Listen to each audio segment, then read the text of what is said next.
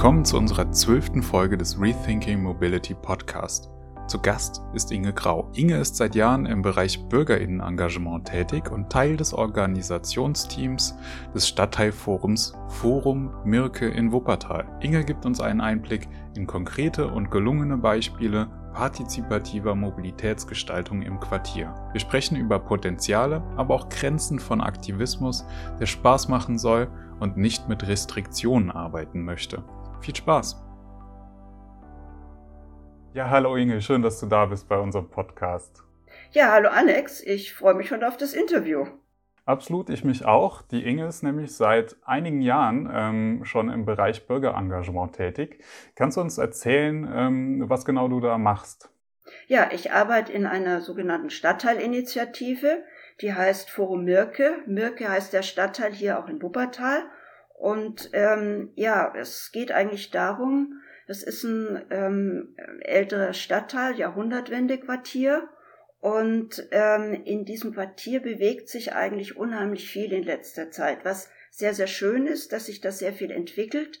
Aber wir in der Initiative sind sehr bestrebt darauf zu gucken, dass diese Entwicklung sowohl gemeinwohlorientiert verläuft und auch nachhaltig. Das sind so eigentlich unsere Zielsetzungen. Und ähm, wir wollen, dass hier die Bürgerschaft auch weiterhin ein schönes Leben hier führen kann, auch wenn es sich hier wunderschöne Häuser gibt, die sicherlich hochspekulativ auch weiter veräußert werden könnten. Das ist nicht unser Interesse. Mhm. Jetzt sind wir ja auch beim Rethinking Mobility Podcast. Kannst du uns da einen kleinen Einblick geben, inwiefern da auch das Thema Mobilität für euch eine Rolle spielt? Ja, also es fehlt einen ganz großen Teil eigentlich, weil die Stadtteilentwicklung mit vielen neuen ähm, Gebäuden, neuen ähm, wieder, wieder Sanierung von Gebäuden auch dazu führt, dass natürlich ganz viele neue Menschen hier reinziehen und ähm, das es dazu führt, dass viel mehr Autos hier verstehen. Und es sind alte Quartiere, die gebaut wurden zu einer, Jahr, äh, zu einer Zeit, wo es keine Automobile gab und wo man nur zu Fuß lief. Also wir haben ganz enge Straßen, relativ schmale Gehwege. Und das Problem ist eigentlich, dass dieses Verkehrsaufkommen, also ich meine in erster Linie parkende Fahrzeuge, hier unheimlich zunimmt. Und dadurch, dass sehr viele alte Gebäude bestehen, äh, gibt es auch keine Tiefgaragen in diesen Gebäuden. Und äh, deswegen ist das Verkehrsproblem eigentlich eine ganz zentrale Fragestellung, neben weiteren Entwicklungen wie was passiert mit einer alten Kirche, die nicht mehr als Kirche gebraucht wird, wie kann sich die weiterentwickeln oder ähm, was passiert mit einer alten Fabrik, die jetzt ganz tolle Nutzungen hat und wo der Eigentümer, die Stadt, hier auf die Idee kommt, jetzt verkaufen wir sie ja einfach und dass wir sagen, wir wollen die nicht einfach nur verkaufen, sondern die Nutzung soll noch erhalten bleiben. Aber wie gesagt, aus diesem Ganzen hat sich auch ganz deutlich so diese Verkehrsproblematik äh, gezeigt und ja, letztlich auch mit welchen Schwierigkeiten man da zu tun hat. Mhm. Die Verkehrsproblematik, die wird mittlerweile öffentlich anerkannt. Also das Thema Verkehr ist wieder ein Thema, äh, ein, ein politisches. Ist das mit der Zeit auch bei euch so nach und nach ein Thema geworden oder war das schon von Anfang an eins?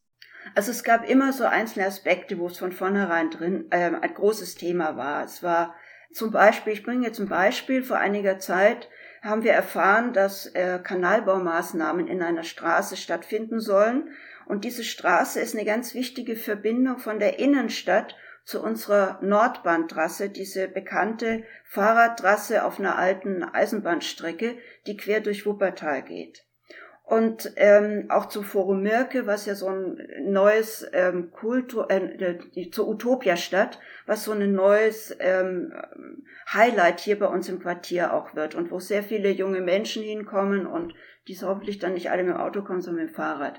Also war unsere Forderung, wenn ihr schon an die Straße dran geht und die jetzt neu ähm, herrichten müsst, ist es auch ganz notwendig, dass diese Straße zu einer Fahrradstraße gemacht wird. Und mit dieser Forderung konnten wir uns eigentlich gut durchsetzen. Die Politik hat die Sache gut aufgenommen, hat gesagt, ja, ähm, hat sich, hat entsprechende Beschlüsse gefasst. Das ist ja immer wichtig dass die Verwaltung arbeitet. Und bei der Verwaltung gab es tolle Kollegen, die pragmatische Ideen hatten, äh, wie man das Ganze planen kann. Wobei ich sagen muss, ganz spannend war, wir haben ja hier auch eine Uni und die einen Verkehrsschwerpunkt auch hat. Wir haben das Thema auch ganz arg angestoßen, weil wir Pläne bekommen haben von den Studenten, die sich schon erste Gedanken zu dieser Straße gemacht haben und wo wir dann auch vorführen konnten, so könnte man sich das vorstellen, das ist machbar, das geht, das ist kein Problem sozusagen. Das war ganz wichtig eigentlich für unseren Bürgerdiskurs, dass wir das aufzeigen konnten. Und in dem Fall war dann auch die Stadtverwaltung, nachdem sie es beschlossen hatte, kam auf die gute Idee zu sagen, wir machen ein Bürgerbeteiligungsverfahren. Es gab eine große Veranstaltung und da ist besprochen worden, wie man sich dieses weitere Vorgehen vorstellen kann, was geplant ist. Und was ich auch sehr schön fand, man wurde zu gewissen spezifischen Themen zugeordnet. Was bedeutet die Fahrradstraße für Radfahrer? Für Anwohner, für Autobesitzer, für Miet, äh, Vermieter.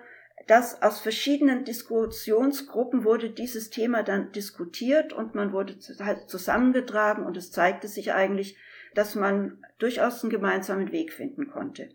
Ja, und die Fahrradstraße gibt's noch nicht, aber ich hoffe, sie wird Ende des Jahres endlich eröffnet. Also das sind so Sachen, wo man zum einen sieht, diese äh, Verkehrswende ist ja nicht nur eine technische Verkehrswende, sondern eine ganz stark eine Verkehrswende, die in den Köpfen stattfinden muss. Also sprich, wir müssen die Menschen mitnehmen.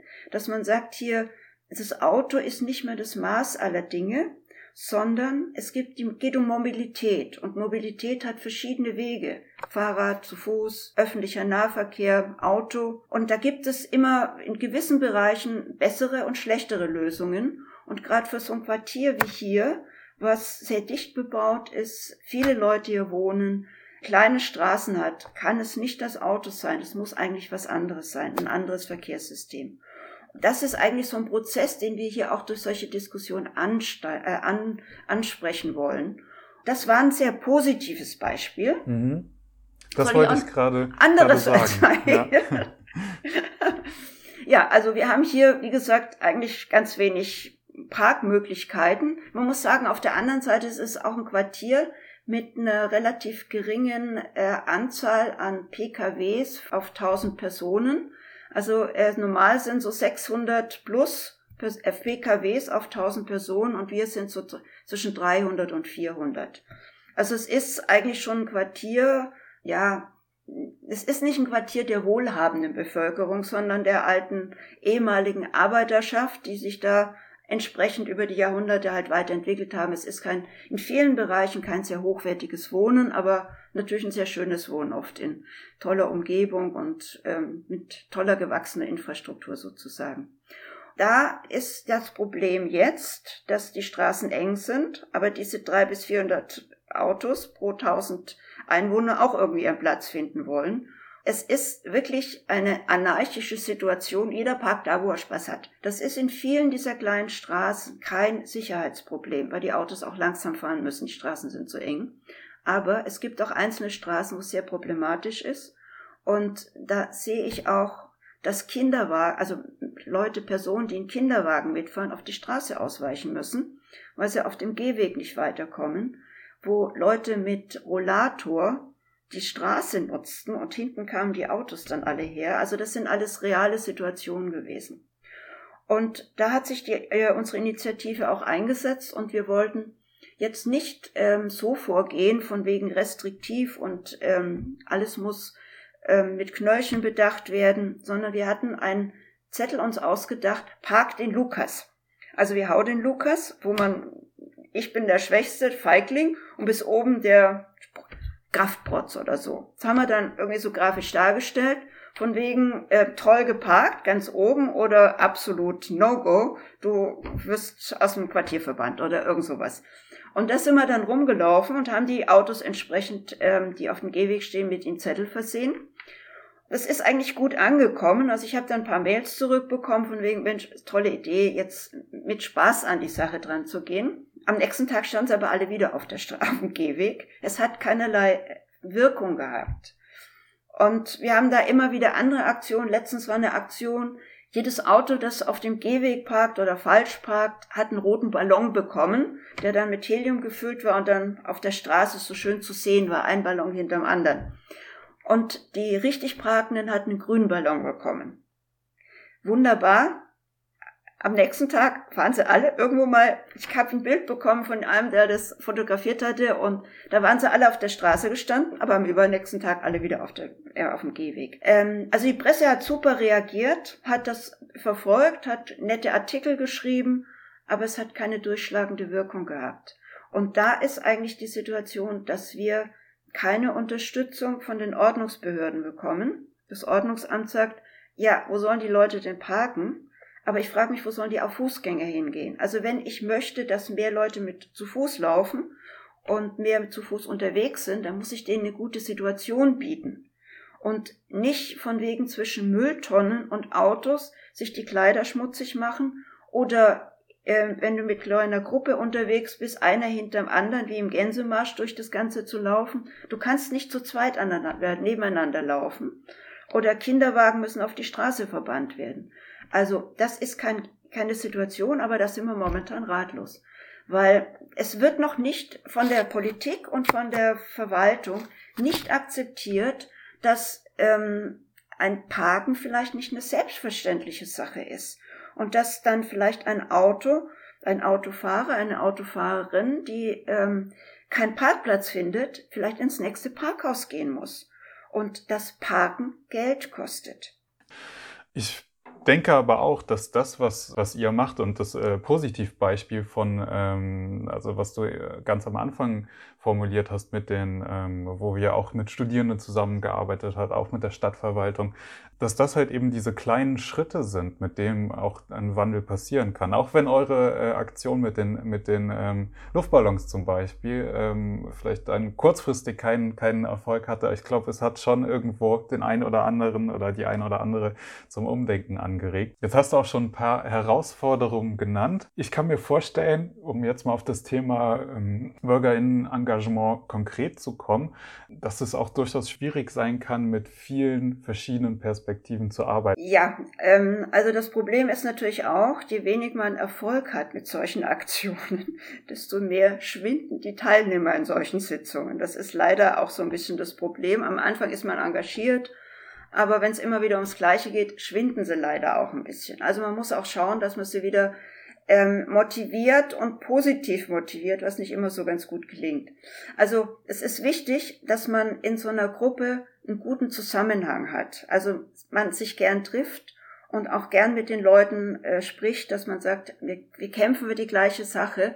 Und äh, das ist eigentlich so ein ganz, ganz wichtiger Aspekt dabei. Wir haben in unserer Gruppe auch gute Kontakte zu Politikern, die auch dran teilnehmen für die wir vielleicht auch so ein bisschen so ein Ansporn sind, ein paar gewisse Dinge in Angriff zu nehmen, die eventuell auch problematisch sein können. Wir sind so ein bisschen auch der Background für solche Leute, die Sachen wagen, aber Angst haben, dass vielleicht irgendwie die Bürger dann auch ähm, das gar nicht wollen. Wir unterstützen dann, sagt und motivieren sie, macht das so, wir, wir, wir helfen euch dabei. Wir sind ja auch eine ganz tolle Gruppe dabei. Ich glaube, da sind wir eine ganz wichtige Unterstützung auch für, sagen wir, die äh, Entscheidungsgeber, so dass wir da eigentlich einen ganz glücklichen Beitrag auch dazu bringen, mit unseren vielleicht guten Argumenten, warum sowas wichtig ist, welche Verbesserungen dadurch verbunden sind, auch die Diskussion erleichtern, die der Politiker dann auch hat oder die Politikerin.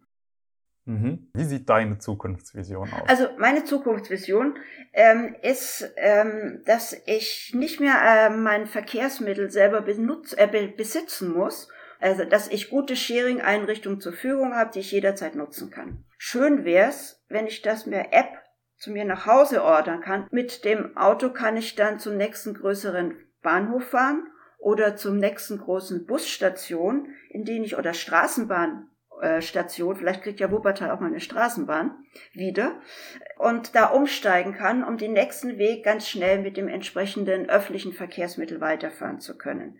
Aber auch, vielleicht kann ich mir ein Lastenfahrrad ganz schnell leihen, um den kleinen Einkauf dann damit zu tätigen und dafür brauche ich dann nicht das große Auto oder für ein Picknick rauszufahren und dann da auch die, was weiß ich, große Decke und die ganzen ähm, Verpflegungssachen mitnehmen kann. Also ich glaube, dass so eine Sharing-Mobilität ganz sinnvoll ist und dadurch reduziere ich diesen ganzen Platzbedarf, den die Autos heute haben. Damit wäre für mich die ähm, Lebensqualität in den Städten wieder hervorragend zurückgekommen. Man kann die Straßen nutzen für Treffen, für Mobilität, mehr für Kommunikation. Man kann besser Fahrrad fahren auf diesen Straßen. Die Kinder können da wieder dran spielen.